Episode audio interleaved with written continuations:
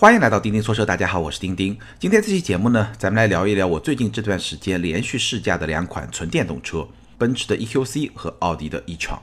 那 EQC 呢，十一月八号已经上市了，e-tron 呢会在十天之后，也就是十一月十八号上市。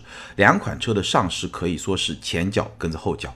当然，这两款车非常非常的重要，因为它们是传统豪华品牌的第一代电动车。EQC 是奔驰品牌的第一款量产纯电动车，而 e-tron 是奥迪品牌的第一款量产纯电动车。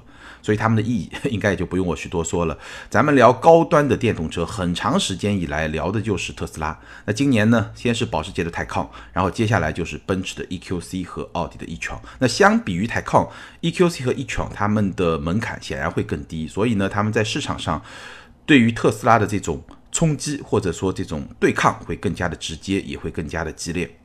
那今天这期节目呢，咱们就可以好好来聊一聊，我试驾完这两款传统豪华品牌的电动车以后有什么样的感受，他们和特斯拉在产品的这种风格调性和品牌的格调上有什么样非常明显的一种差别。今天咱们可以来好好聊一聊。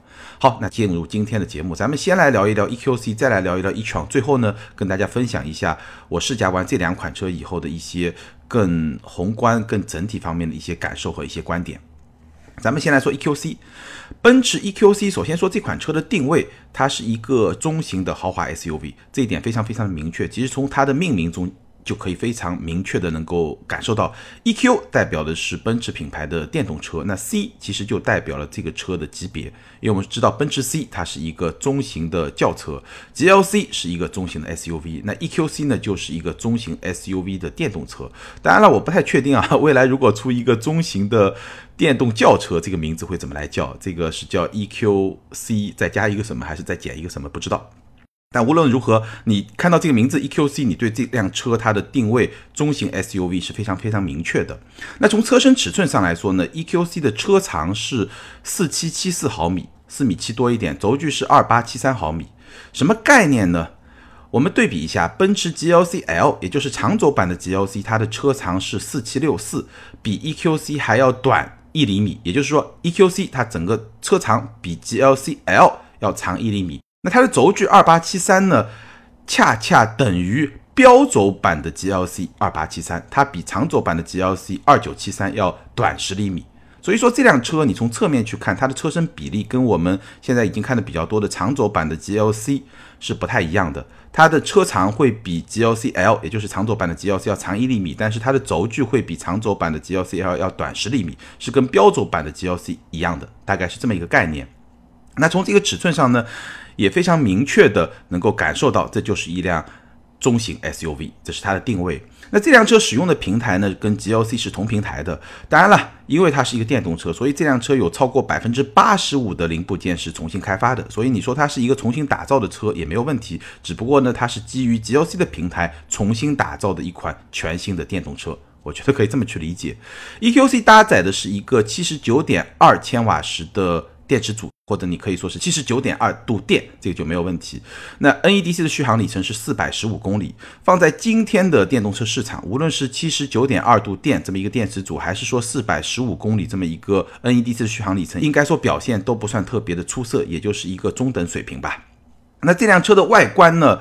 应该说也是延续了奔驰 SUV 的一个家族的特色，然后有一些属于自己的一些自身的特色，比如说它使用了一个亮黑色的格栅的面板，这个跟奔驰的 SUV 是不太一样的。然后呢，它的 LED 大灯上有一些电光蓝色的灯饰，这个装饰蓝色嘛，对吧？也是传递出一种更加环保、更加电动的这么一种感觉。所以它整个的外观是和 GLC 有些像，但是呢，也。有比较明显的自身的特色，包括说它的车尾是一个贯穿式的尾灯，但是贯穿式的车灯呢，现在是非常平常了。但是 EQC 的这个贯穿式的尾灯，它不会像某一些品牌一样做的比较高，就它的位置做的比较高，做的比较高呢，会更加有攻击性那种感觉，因为车尾比较高嘛，有这么一种攻击性。它做的相对比较低，所以呢，你如果在车尾看到这个尾灯亮起的时候，还是会觉得更加的平衡，相对来说会比较的优雅一点，这么一种风格。内饰其实也一样，你一眼看去，整体上来说，跟 GLC 的内饰，跟这一代奔驰 SUV 的内饰都是非常非常接近的。但是呢，有一些细节会非常明确的去提醒你，哎，这是一辆电动车。比如说，它的空调出风口是一种钥匙的形状，而且这个钥匙形状的这么一个造型呢，又被涂装成了玫瑰金色这么一种颜色，这个是非常扎眼的，你一眼就能够看出来这么一个细节。那这个细节呢，你马上就能够意识到这是一辆 EQC，这跟普通的奔驰的 SUV 的汽油车是不一样的。再比如说呢，它的中控台上方使用了一种类似织物纤维的合成材料，这个手感摸上去就像是一种织物纤维。那这种合成材料也会给人一种什么样的感觉呢？就这辆车它的材料是比较环保的，它跟皮革传递出来的感觉其实是不太一样的。那这个内饰，其实我觉得就是 EQC 这款车和比如说特斯拉的电动车一个非常明显的不同的地方，它整个内饰营造出来的感觉是非常奔驰的。这个跟特斯拉的那种感觉，包括说做工的这种质感，这个差别是比较明显的。车机 MBUX 这个就不用说了，在 EQC 上是两块十点二五英寸的屏，基本上跟 GLC 是同一个规格。这个也代表了它的这个在奔驰 SUV 家族内部的这么一个定位和这么一个地位。当然了，它有一些针对于电动车的一些特定的设置或者说功能，比如说。你可以去预定用车的时间。打个比方，我明天早上九点钟要用车，那你可以设定一个用车的时间，然后你设定一个温度。这个时候呢，在九点之前，它的空调就会提前的开启。如果是特别冷的冬天，座椅加热功能也会提前的开启。当你九点钟上车的时候，车内的这种温度啊，座椅的温度啊，就会预先已经调整到了一个比较舒适的这么一个状态。这个也是一些特别的功能吧。但整体上来说呢，这个 MBUX 跟我们之前聊过的 GLE 啊、GLC-L 啊。这些车上的 MBUX 其实差不多，基本上都差不多。空间的表现呢，就是一辆标轴版的 GLC 的水平。相比于长轴版的 GLC，它的后排腿部空间明显是会更差一点，就是一个标轴版的 GLC，或者你可以理解为是一个标轴版的宝马 X3、沃尔沃 XC60 这么。一个级别的中型 SUV 的水平，那对我来说，身高一米七七的话，我的后排腿部空间，我觉得是比够用多一点点，但是呢，没有像长轴版的 GLC 那么的宽裕这么一个水平。然后呢，因为它跟 GLC 是同一个平台，所以它后排中央的隆起也是比较明显的，大概是这么一个空间的表现。那 EQC 的动力系统呢，前后双电机，而且都是感应异步电机。最大的功率是四百零八马力，前面是两百零四马力，后边是两百零四马力。那我简单说一下感应异步电机啊，这个说起来就非常的复杂。现在的电动车基本上使用的电动机的类型呢有两种，大家可以先记住一个最简单的这么一个结论：一种叫永磁同步电机，一种叫感应异步电机。那简单来说，非常粗略的说，这个说法非常的不精确，只能说是一个大概的意思啊。感应异步电机的性能会更好一点，而永磁同步电机的效率会更好一点。那这辆车呢，使用的是前后都是感应异步电机，四百零八马力，前电机两百零四马力，后电机两百零四马力。那根据工程师的说法呢，前电机和后电机虽然它们的功率是一样的，但是呢设定是不太一样的。前电机的设定会更加注重效率，在车辆中低负荷的时候呢，会更多的使用前电机，而后电机呢更加注重性能，在动力需求比较大的时候呢，就会介入去驱动。那 EQC 的中控那块触控屏上，其实是有一个画面可以去显示车辆动力输出的一种状态。其实你在开的过程中，很明确就能看到，你轻轻的踩油门，稍微重一点，基本上都前电机在工作，是一个前驱车，你可以这么去理解。但是你稍微油门重一点，它的后电机就会介入工作，在某一个状态下也会变成一个后驱车，但更多的时候是一个四驱车。所以呢，就是这么一个双电机四驱的这么一种。状态这么一种驱动的模式，那这种四驱相比于传统的通过传动轴来传递动力的四驱，它的好处在什么地方呢？它的好处就是它的四驱的响应会非常非常的快，因为没有一个传动的过程，只是说我前电机后电机同时工作就进入一个四驱的状态，所以它从两驱到四驱，从四驱到两驱，这个切换非常非常的快，而且在很多时候几乎可以说是完全感觉不到的这么一种状态。那 EQC 上这个双电机四百零八马力驱动这辆车的百公里加速，官方的数据是五秒一。这个五秒一是一个什么样的概念呢？我们可以简单的类比一下 GLC 四三 MG 那款车是三点零 T 三百六十七马力的发动机，百公里加速四点九秒。那为什么说四百零八马力还跑不过三百六十七马力呢？一个最重要的原因是 EQC 因为有电池组的存在，所以它会很重，它这辆车的重量会比。GLC 四三 M 就要重很多，所以呢加速会稍微慢一点点，但基本上差不多五秒一四秒九，大概是这么一个水平。一个非常值得说一说的非常重要的点在什么地方呢？就是说 EQC 这辆车它的动力输出的特性非常有意思。我的形容呢，就是它有一个刻意延缓的动力响应。什么意思呢？因为我们如果开过电动车，尤其开过特斯拉，你会发现你的电门和它的动力响应几乎是零迟滞的。你踩下电门的同时，动力就会出来，而且出来的非常的快，就是那么一种感觉。如果你踩的深，动力就会非常的暴躁或者说强暴，然后呢，就像刺刀一样，非常快的就刺出来了，就那么一种感觉。所以呢，这是电动车的一个动力输出一个特性。但是呢，EQC 呢？它有一个刻意的延缓，它会刻意的把这个动力输出延缓零点二秒、零点三秒，大概是这么一个概念，所以它就不会像特斯拉那样是一个零迟滞的动力的输出。当然了，动力响应相比于汽油车来说仍然是很快，但是呢，相比于特斯拉来说呢，会稍微延缓一些。那我觉得这是奔驰的一个故意的设定，就是说它设定一个电动车的动力输出，它不想。和汽油车的差别太大，它希望多多少少还是给人一些反应的时间，有这么一个过渡，有这么一个缓冲。所以说呢，虽然动力响应还是很快，但是呢，EQC 开起来会相对而言，相比特斯拉而言会更接近于一辆汽油车。这是一个从体验管理上的一个非常重要的设定。那待会儿我们说到奥迪的 e-tron 也有类似的设定，这一点非常重要，大家可以先记住。那从乘客的角度来说呢，也有一个好处，就是说。乘客在乘坐特斯拉的时候，其实很多朋友可能会有这种感受。如果说驾驶者稍微开的激烈一点，就踩电门稍微快一点，这个动作稍微快一点，你其实坐特斯拉是比较容易晕车的，因为它的加速实在太快了。但是呢，EQC 通过这么一种刻意的、非常短暂的响应的延缓，这么一种设定，其实对于乘客来说，他的这种不适或者说他的这种晕车的感觉呢，会得到一个比较好的缓解。这是 EQC 动力设定上一个非常有特点的地方，非常有意思。动能的回收也是基于同样的逻辑。EQC 的动能回收呢有三档，分别是 D 加、D 和 D 减。然后它的切换很有意思，是通过什么来切换呢？就是我们传统的换挡拨片，就方向盘后面这个换挡拨片，通过这个拨片来切换。右边这个拨片是加档，左边这个拨片呢是减档。那从低到高呢，分别是 D 减档、D 档和 D 加档。在 D 加档上呢，整个的动能回收，我感觉上几乎就是不工作的，它就是一个滑行的状态。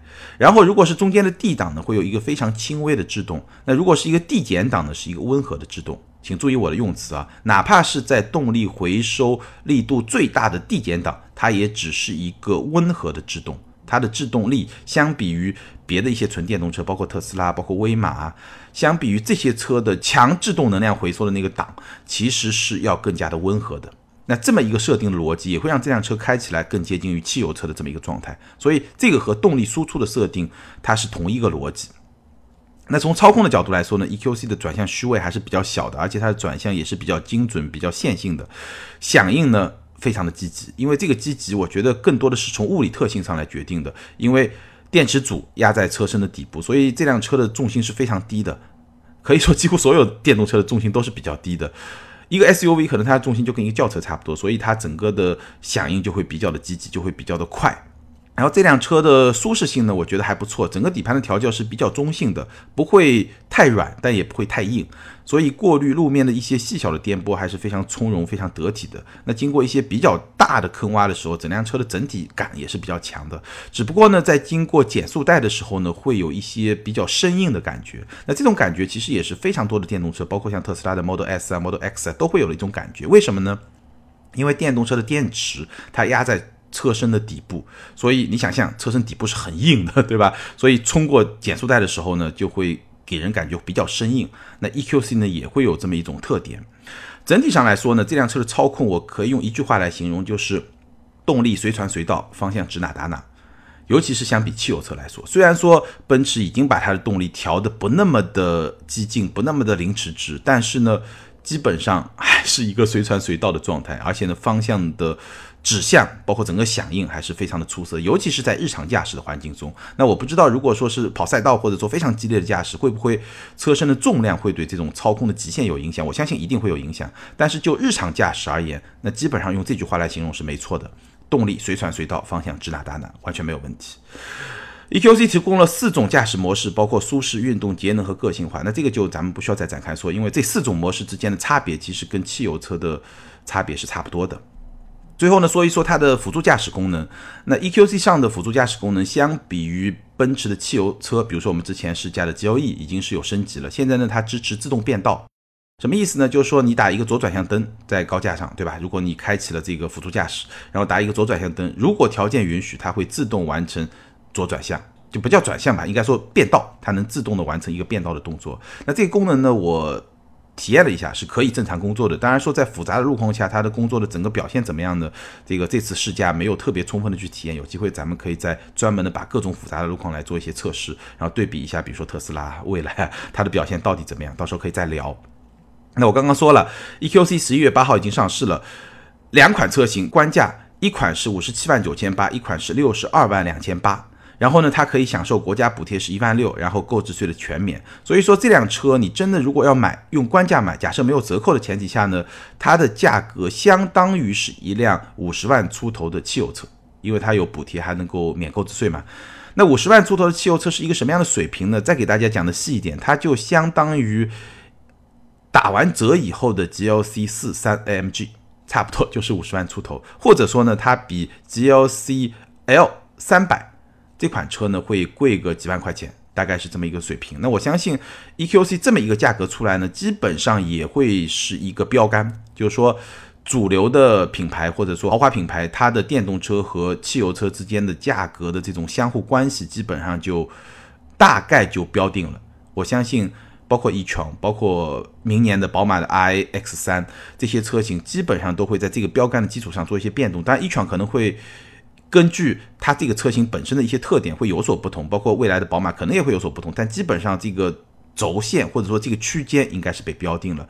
我们大概可以理解，像 EQC 这样的电动车，因为它的动力是四百零八马力，相当于一个六缸的汽油发动机，所以它的定价基本上也就是一个六缸汽油车的这么一个定价。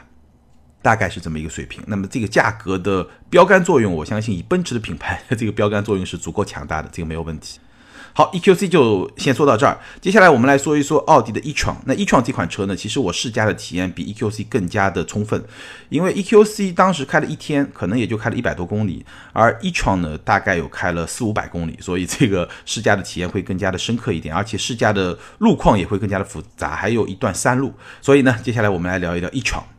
那从定位上来说呢，e-tron 也是一辆中型的 SUV，但是呢，e-tron 的命名包括它的尺寸，其实没有像 EQC 传达出来的信息那么的清晰。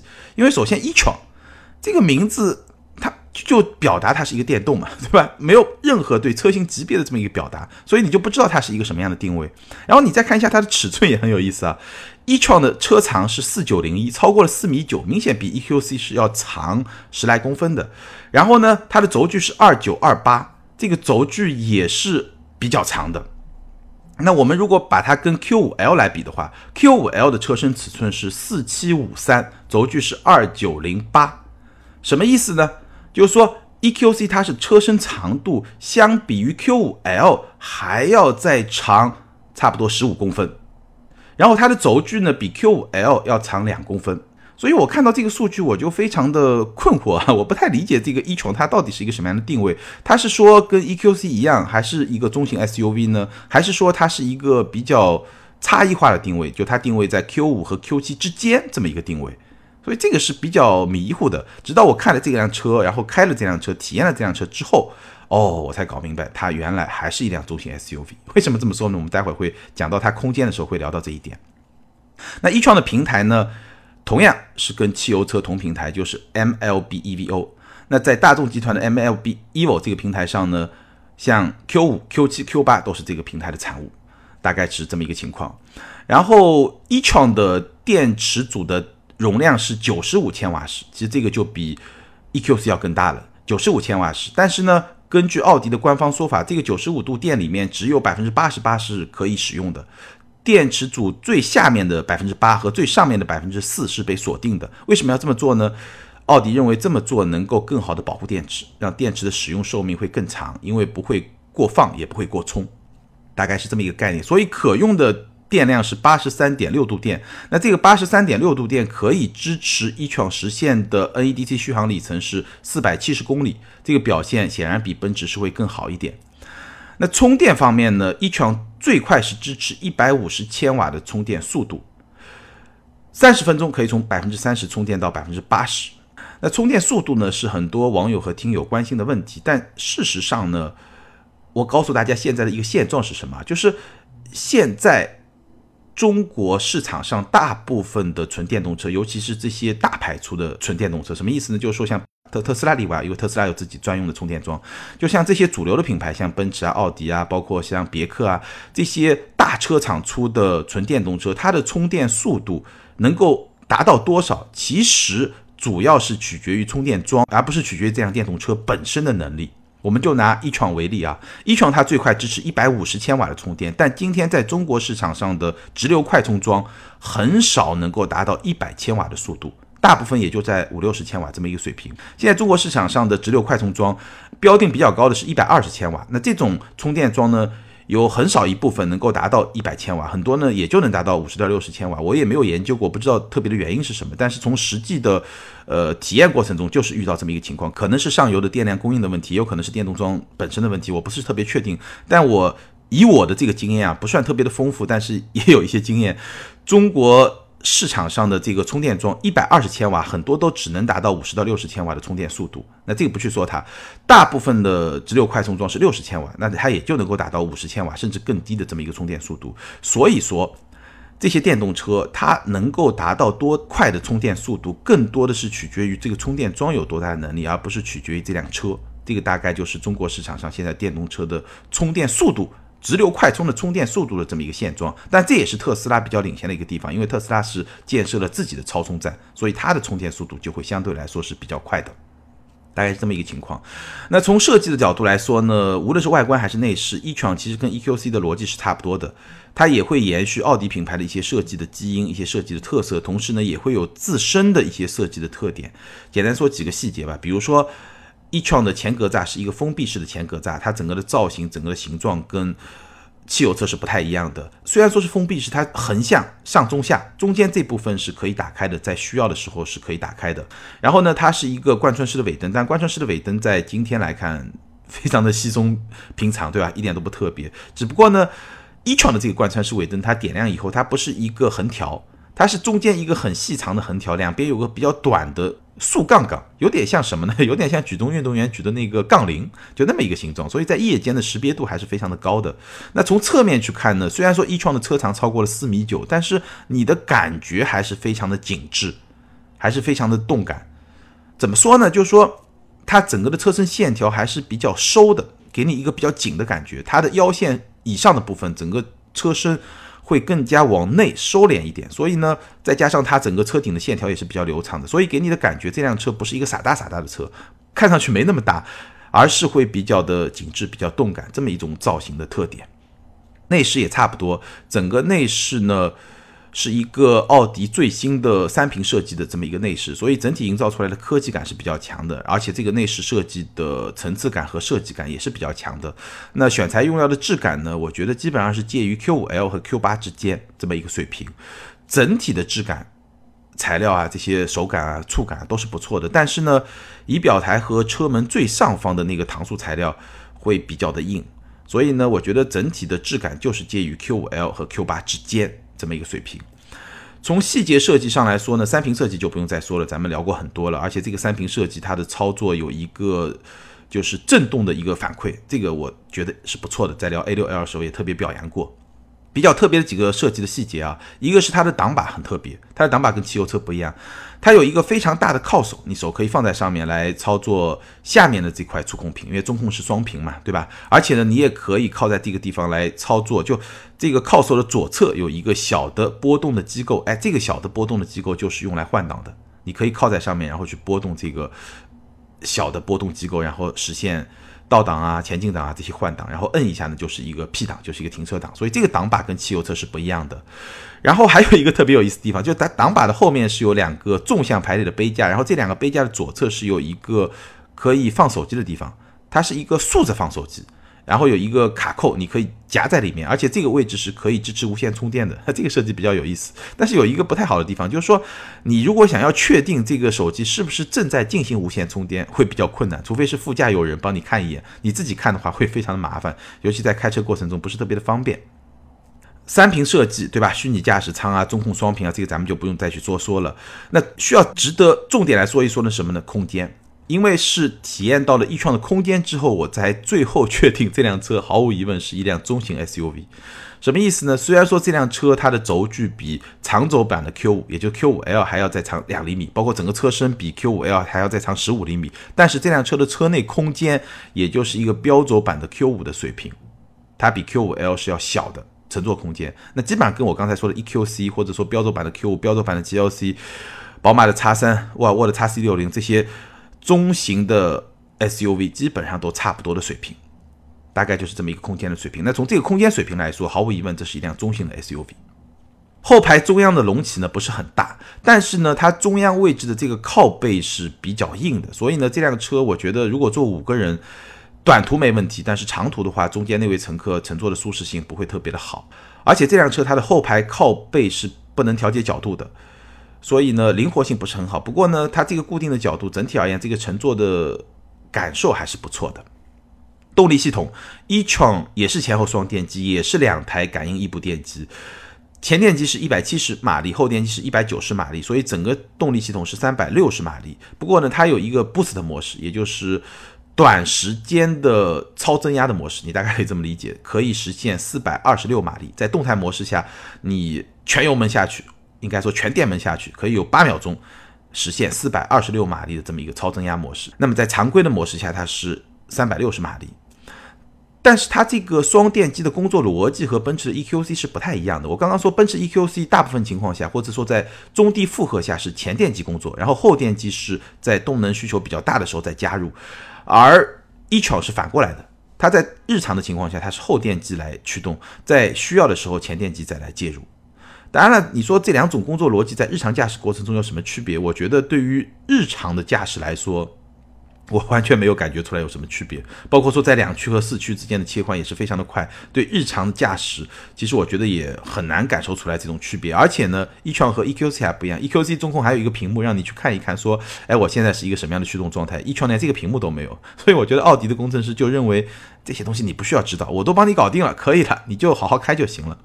那这辆车的百公里加速是五点七秒，相比奔驰呢会再慢一点。那我觉得一方面它的整个的动力三百六十马力对四百零八马力也会弱一点。另一方面呢，它这个车还是会更大一点，电池组也会更重一点，所以呢，性能稍微差一点点，可以理解。基本上五点七秒也是一个还不错的成绩吧。那它的输出的特性就跟 EQC 非常的接近，有一个刻意的短暂的迟缓，这么一种动力输出的特性，也会更加接近汽油车，跟特斯拉还是不一样的。在这一点上，EQC。e-tron 这两款车是非常非常接近的，不过呢，我觉得 e-tron 在动力输出方面有一个小的 bug，什么 bug 呢？就这辆车它没有蠕行功能。什么叫蠕行功能？咱们开过自动挡的车，你知道对吧？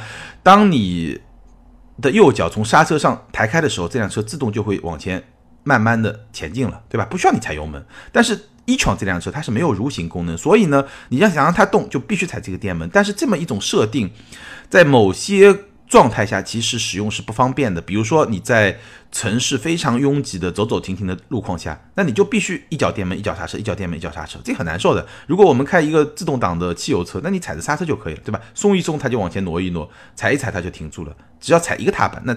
在一桥上你就得踩两个踏板，这是第一种工况。那第二种工况就倒车，这个也很不方便，对吧？你也得一脚电门，一脚刹车，一脚电门，一脚刹车，这个好像也不是特别舒服。那如果说遇到这两种工况，恰恰又是在一个斜坡，就不是一个平地上，那就更麻烦，对吧？因为这辆车它是会溜车的。如果你挂一个倒档，对吧？但是呢，你是在一个下坡这么一个路况下，如果你不踩电门，它是会溜车的。所以我觉得这是一个在动力输出方面一创一个小小的 bug。动能回收也是三级，那按照奥迪官方的说法，回收的力度分别是零点一 G、零点二 G 和零点三 G。这个 G 呢是重力加速度这么一个单位，基本上跟 EQC 非常的接近。零点一 G 就是回收力度最小的时候，我觉得是无感，就跟滑行差不多。零点二 G 是非常轻微的，零点三 G 也是非常温和的，所以它的整个的动能回收整体来说是比较温和的，跟 EQC 是比较接近的。所以在动力输出和动能回收这两个。设定的风格上，其实你能够明显的感受到奔驰啊、奥迪啊这些传统的豪华品牌，它对这个车辆动态体验的这种管理，跟特斯拉是差别非常非常明显的。然后呢，e-tron 在动能回收方面有一个比较特别的地方，它是有一个自动模式，哎，这个非常有意思。什么呢？我刚才说的那三档跟 EQC 一样，也是通过方向盘后面的换挡拨片来切换的。你可以通过这个换挡拨片来切换，在手动模式下切换不同的动能回收的力度。你也可以直接切入一个自动模式。那在自动模式下，如果你跟着前车，比如说你原来是一个呃八十公里每小时的车速，然后呢前车减速了，你也减速，对吧？你就松开油门。这个时候呢，当你跟前车越来越靠近的时候，它这个动能回收的自动模式它就会启动。它就会利用轻微的这种动能回收的制动力来帮你减速，这个是自动的。这个功能我觉得是非常实际也是非常好的一个功能。就是说，如果说你不想在正常开车过程中让它有非常强的动能回收，所以你也没有开启手动模式，开启最强档的动能回收，你只是开启一个自动模式。但是呢，当你必须要减速的时候，哎，它会首先帮你做一些动能回收，这个其实是一个不影响驾驶体验、一个很自然的动能回收的一个过程，所以我觉得这个自动模式还是相当不错的。好，从操控的角度来说呢，一创提供了七种驾驶模式，有点多，包括舒适啊、动态啊、越野啊、自动啊等等等等，总共有七种。然后呢，一创是标配了空气悬架，所以根据不同的模式呢，整个底盘是可以有升降的。比如说越野模式会更高一点，运动模式会更低一点，大概这个跟汽油车的设定其实是一样的。整个的底盘的调教的设定，底盘的调教会更加是一个舒适的取向。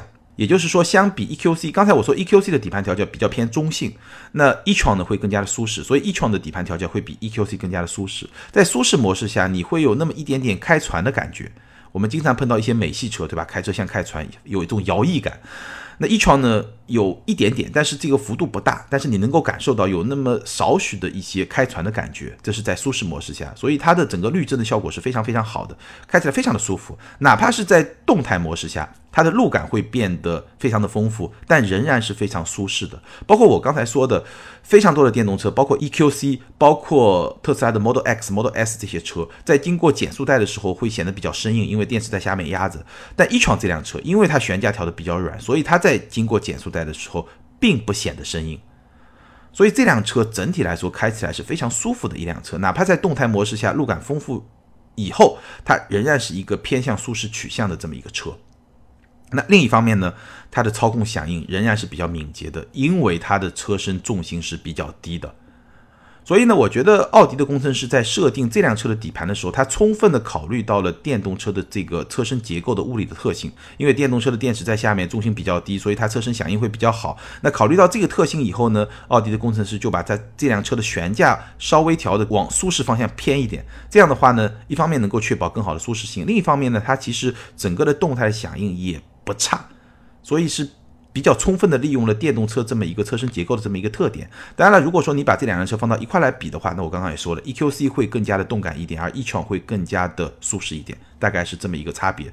但是我觉得我刚才形容 EQC 的那句话就是动力随传随到，方向指哪打哪，用来形容 e-tron，我觉得仍然成立，至少在日常驾驶过程中仍然成立。甚至我们跑了一段山路，我刚刚也说了，在山路中，如果我切入动态模式，e-tron 它的动态的响应，整个车身的响应，我觉得还是不错的。虽然说吧，如果你车速比较快的话，还是会有一些比较明显的推头。但是呢，如果你不是用一种特别激烈的驾驶方式，你用一种稍微留有余地的驾驶方式去开，其实这辆车在山路上也是可以跑出一个比较行云流水的这么一种感觉的。就这种感觉还是会有的。所以说，这个确实是电动车它在结构上天然的这个结构上会有一些优势，大概是这么一种操控的感觉吧。不过呢，在辅助驾驶方面，e 创的表现应该说就不太好了。这辆车甚至没有车道保持，它只有说车道纠偏。当你从这条车道跨越到另外一条车道的时候，它可以来帮你纠正一下，但是它没有说车道保持，始终帮你保持在车道中央的这么一个设定。那对于一辆电动车，对吧？强调科技感的电动车来说，在今天仍然没有提供车道保持功能这一点来说呢，我觉得 e 创的表现是不太理想的。那一圈我刚刚说了，十一月十八号上市，预售价呢，其实几个月之前就已经出来了，七十到八十三万。那最终的价格呢，我估计可能会稍微低一点，入门可能是六字头，六十来万。但是呢，大家也注意到了，它还是会比 EQC 会贵，对吧？可能要贵个十万左右。那贵在什么地方呢？我觉得几个原因吧。第一个原因呢，因为这辆车暂时还是一个进口的状态，EQC 已经国产了。那 e-tron 呢，暂时还是一个进口的状态，它要明年才能国产。那进口显然比国产这个成本会更高一点，所以它也会更贵一点，这是第一个原因。第二个原因呢，e-tron 的某些配置比 EQC 是要高的，比如说它是九十五度电的这么一个电池组，而 EQC 是七十九点二度电。那我们知道电池组的成本率是非常高的，那电池组的容量更大，这个成本也会更高。再包括说像 e-tron，它是标配空气悬架，所以这方面的成本也会更高一点。所以考虑到它是进口，并且它的某些配置会比 EQC 更高一点，所以它的价格也会比 EQC 更高一点。这个至少也是比较合理的吧。好，这个是关于 e 创。那我们把 EQC 和 e 创都聊完了以后呢，最后跟大家分享一下，我连续了开了这两辆车，基本上中间就隔了一个礼拜，在一个月内连续的试驾了奔驰的第一款量产纯电动车和奥迪的第一款量产纯电动车之后，一些非常直接的感受和一些思考吧。我们把特斯拉作为一个参照的对象。首先呢，豪华品牌的第一代电动车，它使用的都是跟汽油车共享的平台。这个其实不仅是 e-tron 和 EQC，包括我们更早之前简单聊过的保时捷的 Taycan，它使用的也是大众集团的 MSB 平台，也是跟汽油车共享的平台。那这个是一个现状。那你说共享平台相比电动车的专用平台是不是就更差呢？我觉得从长期来看，那电动车的专用平台它的潜能肯定是会比汽油车的共享平台会更大，对吧？这个是没有问题。但是从当下来看，你毕竟是一个现成的平台，所以它也会有一些。优势，比如说它在安全的设定上，对吧？你一个成熟的平台，它的安全性更有保证。第二呢，它的开发的效率会更高，包括它开发的成本可能也会更可控一点，对吧？所以说从当下来看，也是有它一定的合理性的。反正这就是一个现实，大家可以知道，这个平台的层面上来说就是一个现实。那第二呢，从驾驶感受的角度来说呢，保时捷我还没开过，但是奔驰和奥迪的电动车，他们的驾驶感受会。更加接近于像一辆汽油车，当然不是说它跟汽油车一样，它电动车它天然会有一些不一样的地方，包括说动力输出，包括说低重心这些特点，天然会不一样。但是相比于特斯拉来说，它还会相对更接近汽油车，所以它的整个的驾驶的感受不会特别的突兀，它的动力输出、它的能量回收不会像某些就是我一上来就是打造电动车的这些品牌那样会。比较的特别，或者说特别的突兀，跟汽油车的差别非常的大。而这些车呢，它会相对来说还是比较接近汽油车。但在这个背后，其实能够看到奔驰啊、奥迪啊这些传统豪华品牌跟特斯拉这种纯电动车品牌，他们在造车理念上其实会不太一样的。比如说奔驰和奥迪，它会非常强调品牌体验的一致性。无论是驾驶的感受，还是说豪华感的营造，包括说对安全性的强调，在这些方面，这些传统豪华品牌都非常强调品牌体验的一致性。他们会非常强调一个跟汽油车还比较接近、不那么突兀的驾驶感受，强调品牌特有的这种豪华感，以及品牌特有的对安全的这种重视，或者说这种强调，这些方面他们都会非常的重视。所以呢？从驾驶的层面，我刚刚说了，开起来可能会有点像汽油车。那特斯拉呢，就会营造一种跟汽油车截然不同的体验。但你可以认为这个就是特斯拉的品牌体验，因为它作为一个颠覆者，它本来一上来就是要来颠覆汽油车的嘛，所以它会更大的去强调，包括说甚至去放大电动车的一些在驾驶层面的一些特性，比如说它的加速的这种瞬时的无迟滞感，对吧？零迟滞的这种响应。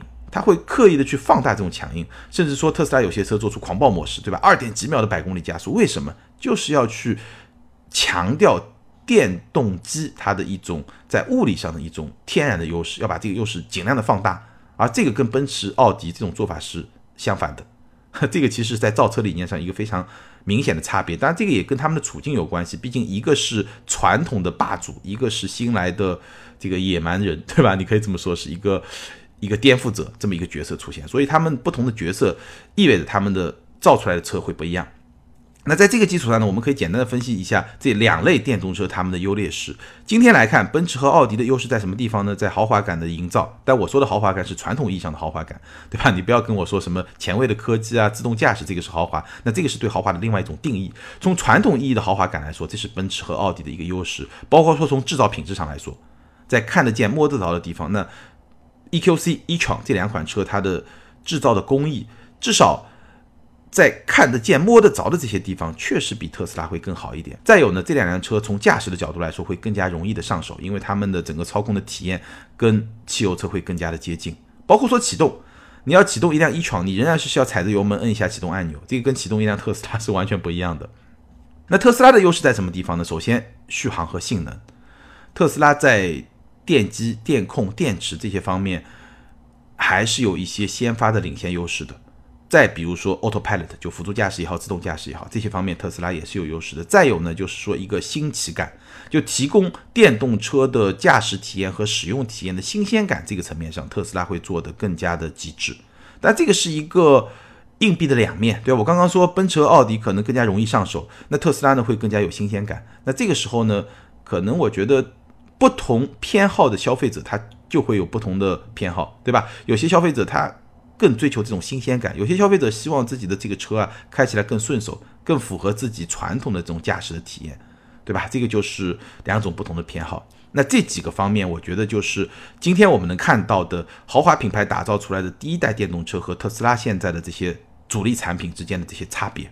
当然，从直接的角度来说，其实并没有特别针锋相对，因为 EQC 也好，e-tron 也好，他们所在的这么一个细分市场。中型豪华 SUV 恰恰是特斯拉暂时还没有推出产品的。特斯拉现在有的是 Model X、Model S、Model 3。Model X 其实比这两款车是要更大一号的。Model S 是一个大轿车，Model 3是一个中型轿车。所以从定位上来说还没有特别针锋相对。但是作为电动车，它们之间的竞争那是实实在在存在的。好，关于奔驰的 EQC、奥迪的 e-tron 以及他们在各个方面，在性格、在调性、在造车理念方面和特斯拉的差别这几个话题呢，今天咱们就聊到这儿。那欢迎在评论区说出你的看法，你是更喜欢奔驰、奥迪这一类的电动车呢，还是更喜欢特斯拉这一类的电动车呢？为什么？欢迎把你的想法在评论区留言，跟更多的听友和钉钉进行互动。那还是那句老话，留言和评论永远都是对主播最大的支持。好，接下来我们来看前面两期节目的听友留言。之前的一期节目聊的是中国车市的一些现状吧，ID 是速线。很现实，这位听友他说，我们做汽车研发的，每天都活得提心吊胆，看着汽车开始慢慢下跌，各大主机厂拴紧裤腰带过冬。现在增长的都是合资企业，但是研发都是在国外。希望我们国产车越做越好，争取早日技术、性价比、造型都超过合资车，加油！这条评论的点赞非常非常的高，也是一个现状。我身边也有不少的从事汽车行业，包括零部件行业的一些。人员工程师其实也是面临了比较大的压力，一方面是因为整个车市在往下滑，另一方面是有一些传统的技术开始往新的技术方向做转移，所以压力确实也会比较大。咱们一起加油！下一位听友 M Prince M 他说，一个东风本田养活了身上无数寄生虫，东风小康、东风风行、东风风神、东风风光，唉。我也就一声叹息，这个我就不评论了，大家自己感受一下吧。那上面一期节目呢，咱们聊的是大众的探岳、途观 L 和大众的定价逻辑。ID 是 SC 丁小丁，这位听友他说，比较高的价格又怎么会有比较高的性价比呢？这个问题可能是针对我说大众的定价方法，对吧？比较高的价格，比较高的性价比，比较高的价格当然可以有比较高的性价比了。为什么呢？我给你简单举个例子吧，比如说北京。一套一百平米的房子和中国某一个三线或者四线小镇一套一百平米的房子，那如果说北京这套房子是一百万，那个小镇这套房子是五十万，北京的更贵，价格更高，那你觉得哪个性价比更高呢？那显然是北京的这个性价比更高嘛，对不对？好，下一位听友 ID 是幺五九八五二幺 KFDV，这位听友他说，我是二零一九年五月十八日提的二零一九款新天籁二点零舒适版，现在呢跑了一千两百公里。八月十一号的时候做的首保，十一月七号下午四 S 店打电话过来叫我去二保，但是我想的是，我才开了一千两百公里，我该不该现在就去二保，还是等开到五千公里再去做二保？这位听友五月份提的车，到现在十一月份了，才开了一千两百公里，六个月开一千两百公里，你这个行驶里程也忒低一点了吧？那我不知道日产是怎么样来规定首保、二保这些政策的，但我看了一下，你是五月份拿的车，八月份做的首保，那我猜它是规定你三个月做首保，那现在差不多六个月，六个月就要做二保吗？我不知道日产的这个规则是怎么样，但是你现在只有一千两百公里，那我的建议是什么呢？你可以等一等，基本上几条吧。第一呢，你可以看一下车主手册，车主手册里面会有明确的告诉你什么时候做首保，什么时候做二保，那你按照这个规则来就可以。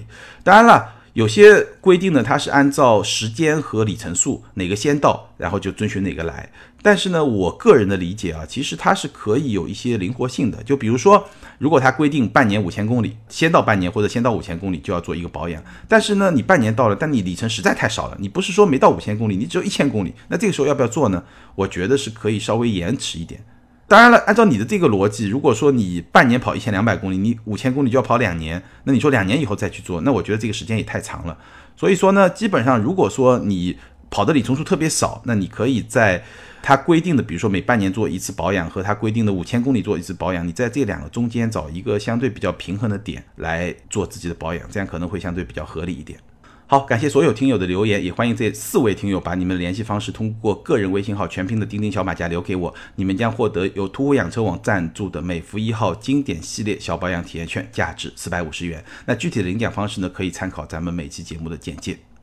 更多精彩内容，欢迎关注我们的微信订阅号“钉钉说车”，在那里你可以看到我们的视频节目，也欢迎大家多多评论留言，给我们的视频节目提意见，或者呢，你也可以通过新浪微博钉钉说车钉钉来跟我进行交流和互动。好，咱们今天就聊到这儿，感谢大家的支持和陪伴，下周接着聊，拜拜。